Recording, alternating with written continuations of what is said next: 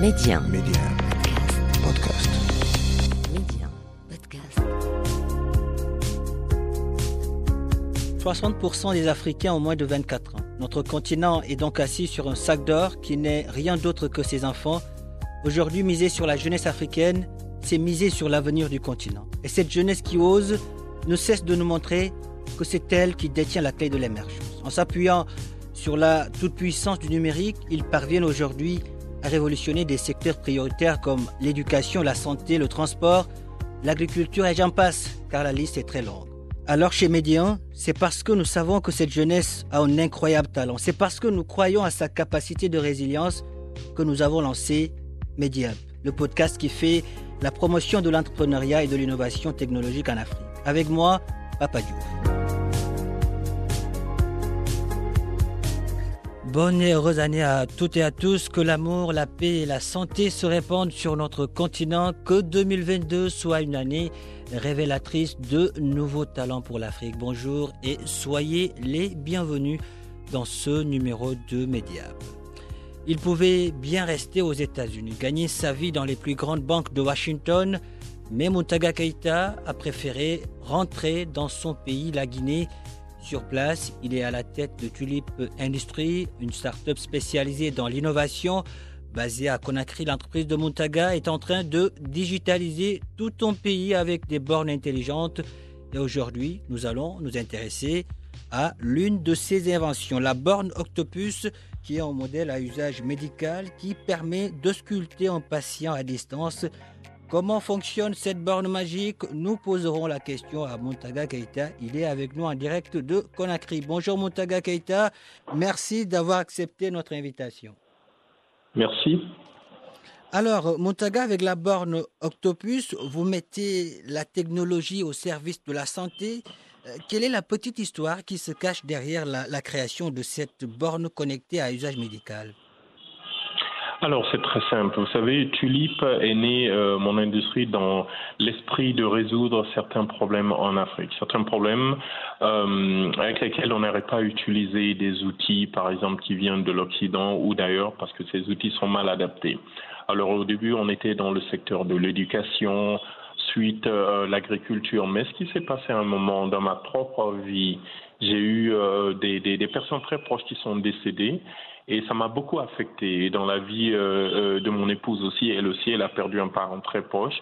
Ça nous a beaucoup affecté et je me suis posé des questions. Alors, faut-il résoudre les autres problèmes qui sont quelquefois optionnels ou bien faut-il résoudre les problèmes principaux d'abord? Mhm. Cela veut dire la santé. Parce que lorsqu'on résout les problèmes de santé, on peut après s'occuper des autres. Alors c'est là que j'ai décidé, alors au lieu de continuer à fabriquer des bornes pour l'éducation ou autres, eh bien, de décliner une borne en borne santé. Et vu qu'il y a moins de médecins, vu qu'il y a moins d'équipements, euh, euh, moins de spécialistes par rapport à la population africaine qui explose. Aujourd'hui, on est à 1,3 milliard, bientôt on sera à 2 milliards. Mmh. Eh bien, je me suis dit, et si on faisait cet appareil très euh, maniable, très transportable, qui, qui serait une clinique en soi-même, et qui permettrait aussi aux médecins de communiquer entre eux, que vous soyez à Conakry, à Rabat, à Casa ou à Paris ou à Washington. Mm-hmm. Et c'est cette machine qu'on a pu, à Tulip Industries, fabriquer. Et aujourd'hui, c'est cette machine qui est très connue à l'international, vu qu'elle a gagné des médailles d'or au Salon des inventions de euh, Genève. Voilà. Alors, comment elle fonctionne exactement, cette, cette borne à usage médical? Alors la borne est très simple. Vous savez, lorsque vous partez chez le médecin, il y a toute une procédure à suivre. Il faut d'abord ausculter avec le stéthoscope, il faut après examiner euh, d'autres paramètres tels que la température, le poids et autres. Alors nous, c'est toute cette pratique analogique qu'on a transformée en digital. Lorsque vous arrivez par exemple, le stéthoscope, il est digital. Il suffit de placer sur une poitrine. Non seulement par exemple vous écoutez les bruits du cœur, mais vous l'enregistrez aussi sur la borne et vous pouvez partager avec notre médecin qui se trouve au Japon en même temps. Mais ce son que vous obtenez dans l'auscultation, c'est enregistré et c'est divisable aussi. On est un peu comme dans la production audio là. C'est-à-dire on peut euh, euh, masquer le son du cœur pour écouter par exemple le son des valves. On peut masquer le son des valves pour écouter peut-être d'autres sons de circulation sanguine. Donc là, au lieu que ce soit un médecin spécialiste qui essaye d'analyser selon ses connaissances, non, c'est la borne même qui décompose les sons et qui vous donne plusieurs types de sons qui sortent d'un même endroit. Et là, maintenant, mhm. vous pouvez analyser cela ou renvoyer ces données directement à un autre médecin qui écoute en direct ou en différé et qui peut vous dire exactement ce qu'il entend, quel est le problème. Ça, ce n'est qu'un seul outil et la borne en a huit. Vous avez par exemple la thermographie. Au lieu de seulement utiliser un thermoflash pour relever la température ou un thermomètre qu'on mettrait dans la bouche ou les aisselles, non, nous, nous utilisons une caméra thermique qui est à l'origine à usage militaire. Mais là, c'est adapté pour la médecine où on voit tout votre corps en images de couleur selon la température. Donc finalement, là, je dis finalement là, on se retrouve, euh, disons, avec une borne à tout faire qui, qui, qui est équipée euh, d'une caméra thermique, vous l'avez dit, et de capteurs également qui, qui mesurent la, température corporelle. Euh, n'est-ce pas un outil aujourd'hui, je dirais, très important, très important dans la lutte contre la, la pandémie de Covid-19 ben exactement. Là, on peut avoir quelqu'un à 5 mètres de distance, à 3 mètres de distance. Vous savez, la distanciation, c'est 1 mètre, 2 mètres. Mais là, on peut avoir 5 mètres et avoir une très bonne lecture avec une marge d'erreur de seulement 0,5 degrés, ce qui est très important là. Et tout est dans cette borne. Imaginez-vous, par exemple, monter sur la balance digitale que nous avons fabriquée aussi pour la borne et directement vos températures avec une marge d'erreur de 50 grammes quand même et tout est enregistré en automatique et tout est partageable en direct. Et le microscope aussi. Imaginez-vous, on a toujours un problème d'échantillon. Lorsqu'on fait la biopsie dans une zone reculée, par exemple, on peut avoir la borne là-bas. On peut prélever un échantillon euh, lors de la biopsie, analyser, mais ces images sont retransmises en direct parce que la borne utilise la puce 3G, 4G. Soit en direct, soit en différé, l'image peut être envoyée à un plus grand laboratoire qui soit vous dit comment bien placer l'échantillon, soit vous dit exactement ce qu'elle voit. Et c'est même utilisable dans les zones rurales aussi. Partout, parce que la borne fonctionne avec un panneau solaire de 100 watts. Ça suffit largement pour recharger les accumulateurs et euh, sans même euh, le panneau solaire, vous avez deux jours d'autonomie. Avec le panneau solaire, c'est perpétuel. Excellent, excellent. En tout cas, euh, Montaga, j'aimerais vous poser aussi une autre question. Aujourd'hui, à quoi vous vous attaquez réellement lorsque vous prenez la digitalisation de l'administration et des systèmes de santé? Eh bien, vous savez bien évidemment, lorsqu'on se fie à un système analogique, un système traditionnel, le papier, le stylo, eh bien, tout est effaçable, tout est remodifiable tout le temps, et donc ça peut euh, un peu, le système analogique aussi, ça crée beaucoup de lenteur, et la lenteur crée des opportunités de corruption. Et vous savez bien que la corruption, elle est endémique à tout pays, hein. mais en Afrique, elle est encore plus criarde. Alors lorsqu'on digitalise, ne serait-ce que la médecine par exemple, et on a un patient, je ne le souhaite pas par exemple, qui décède, il suffit seulement de regarder tout le dossier digital depuis le début de l'utilisation de cette borne par ce patient, peut-être un an, deux ans, cinq ans, et retracer l'historique médical du patient sans même ouvrir le corps du patient. On peut savoir les médicaments pris et autres. Et donc là, ce n'est plus l'avis de quelqu'un, non, mais c'est plutôt toutes les données de tous les médecins sur ce patient. Donc, les médecins peuvent utiliser. Donc, on se retrouve avec un carnet de, santé numérique, c'est ça? Un carnet de santé totalement numérique mhm. avec des, euh, des, ordonnances aussi à code QR imprimées, aussi stockées aussi dans la borne, mhm. qui sont imprimables. Au niveau de l'administration, par exemple, c'est créer une sorte de traçabilité. Parce que lorsque l'agent public, lorsque le fonctionnaire ou le travailleur sait que partout où il fera quelque chose, ce sera tracé, il y a une trace qui est laissée, il ne fera pas si c'est mauvais. Vous savez, l'éthique, c'est ce qu'on peut faire lorsque personne ne voit. Avec le digital, qu'il y ait deux personnes autour de vous ou pas, et qu'il y a une trace qui est laissée là. Et donc, les gens feront plus attention. On aura des systèmes beaucoup plus euh, impactants maintenant au niveau de la population, et ça marche pour tout le monde. Ah oui, c'est la toute puissance du digital. Euh, Montaga, euh, comment vous avez appris tout ça? Parce que votre euh, formation, votre parcours est tout sauf scientifique, mais aujourd'hui, voilà, vous créez des bornes, bornes connectées à usage médical. J'ai vu que vous avez fait des études de droit à l'université Paris-Descartes, puis en commerce international à l'université du Maryland aux, États-Unis. Montaga Keita, vous avez aussi travaillé dans, différentes banques. Vous êtes devenu aujourd'hui un génie de la de la technologie. Euh, comment en êtes-vous arrivé là? Vous savez, c'est très simple. On peut naître pour une chose, mais la famille, la société vous oblige à faire autre chose.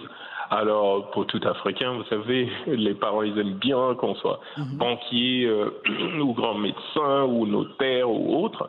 Eh bien, je suivi tout le circuit, bien sûr, parce que j'aimerais pas qu'on me maudisse, parce que j'ai désobéi.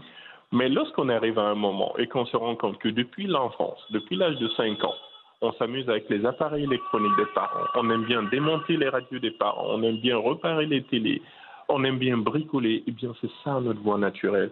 Et je me suis simplement, je me suis retourné dans ma voie naturelle. J'ai dit, et si j'essayais? Alors au premier essai, directement, j'ai remporté un très grand concours au niveau national sur les innovations dans l'année en 2017. Et bien directement là, au bout de quelques mois, ben, j'ai démissionné du travail qui me payait très bien.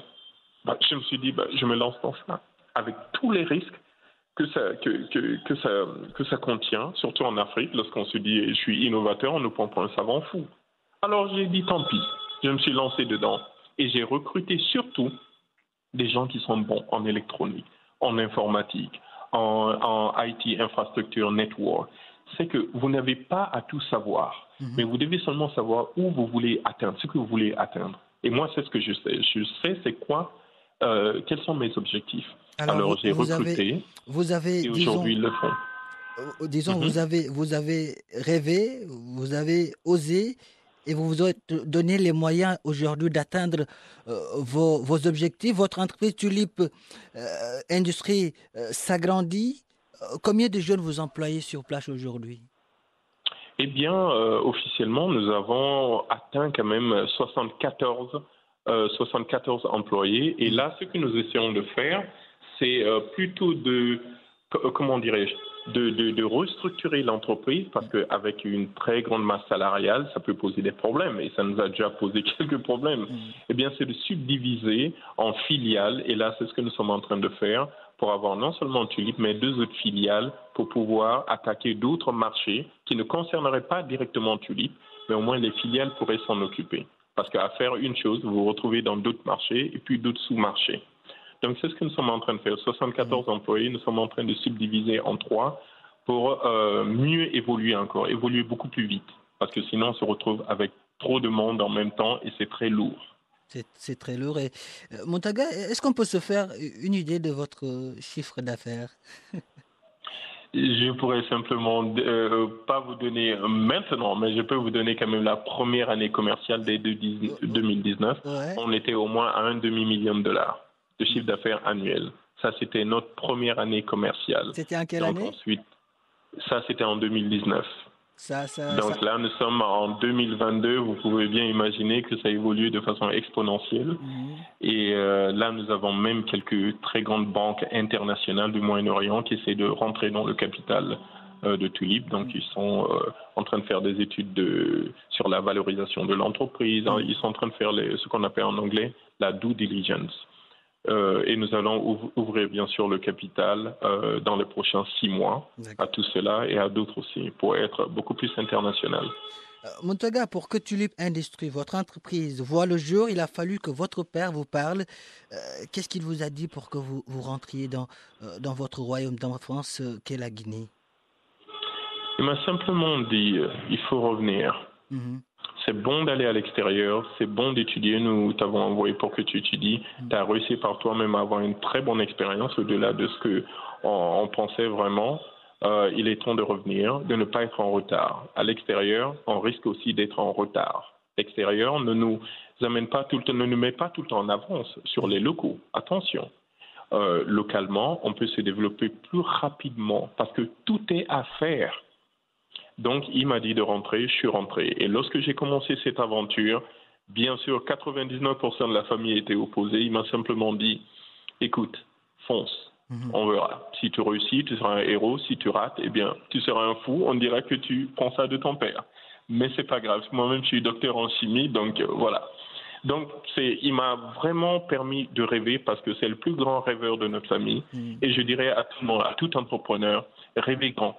Parce que lorsque vous rêvez d'une chose, vous avez la capacité de tenir cette chose un jour. Mais si vous ne rêvez pas, vous ne pouvez rien tenir. L'Américain dit Dream it big so you can hold it. C'est-à-dire rêvez-le, rêvez-le très grand pour pouvoir le tenir un jour. Et c'est ce que j'ai fait. Tout ce que je fais en ce moment, ça vient de rêves, ça vient vraiment de choses que j'ai dessinées sur papier. Et aujourd'hui, lorsque je les vois, je suis ému, personnellement, parce que c'est ce dont je rêvais. Le message. Donc, rêver grand. Le message est passé. Rêver, rêver grand. Voilà, c'est ce que nous disons à tous ces jeunes, ces jeunes de l'Afrique euh, qui osent, euh, qui veulent euh, nous montrer le vrai visage de, de l'Afrique dont nous nous rêvons, l'Afrique que nous voulons. Muntaga Keita, merci, merci d'avoir répondu à nos questions. C'était ça a été un plaisir de vous avoir aujourd'hui dans Mediap. Le plaisir était le mien. Merci. Merci à vous. La Guinée est fière de vous. L'Afrique aussi. Voilà qui referme ce numéro de Mediap. Merci de l'avoir suivi. Où que vous soyez, prenez soin de vous et allez jusqu'au bout de vos rêves. N'abandonnez jamais.